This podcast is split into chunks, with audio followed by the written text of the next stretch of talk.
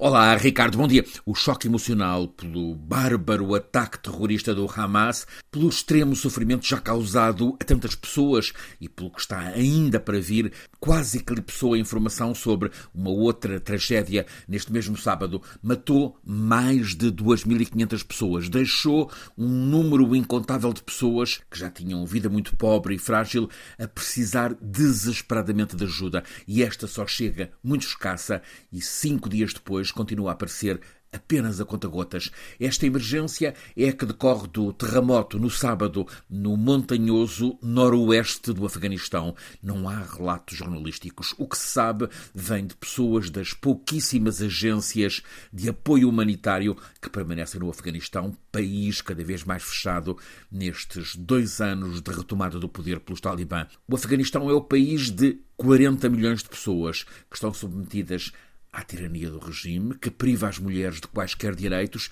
e, por isso mesmo, até agora no terremoto, as mulheres são a parte maior das vítimas.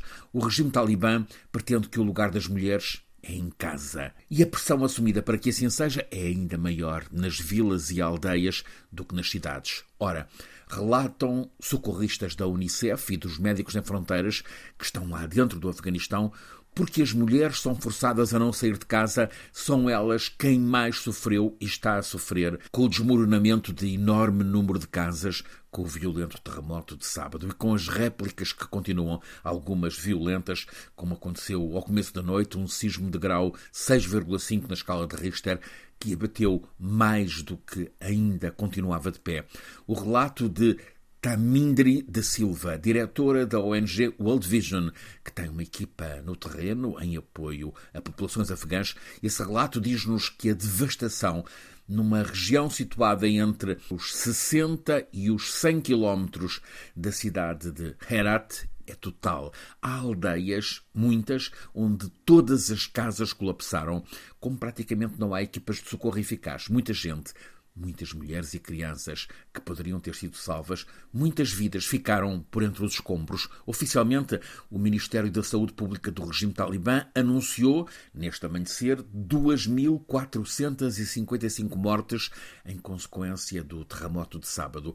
Há milhares de feridos e nem há informação sobre o número de desaparecidos. A equipa da Unicef, que permanece no Afeganistão, reforça que a prioridade imediata, urgentíssima, é o socorro às vítimas do do terremoto, mas as carências humanas são generalizadas e pelo menos 15 milhões dos 40 milhões de pessoas no Afeganistão estão desnutridas, passam fome, não têm assistência médica, não têm medicamentos, não têm resistência mínima. É assim desoladora a realidade cotidiana no Afeganistão, vida pobre, frágil, com grandes sofrimentos nos lugares do terremoto, nas montanhas do Noroeste, tudo está ainda mais desgraçado e praticamente não há equipas internacionais de socorro. É uma das tragédias fora da nossa atenção. Uma coordenadora de equipas dos Médicos Sem Fronteiras perguntava esta madrugada não sabem o que se passa no Afeganistão, mas o que é que sabem sobre o que se passa na África francófona, na África Central, no Sudão, ou agora nestes dias, ou agora nestes dias com as pessoas do êxodo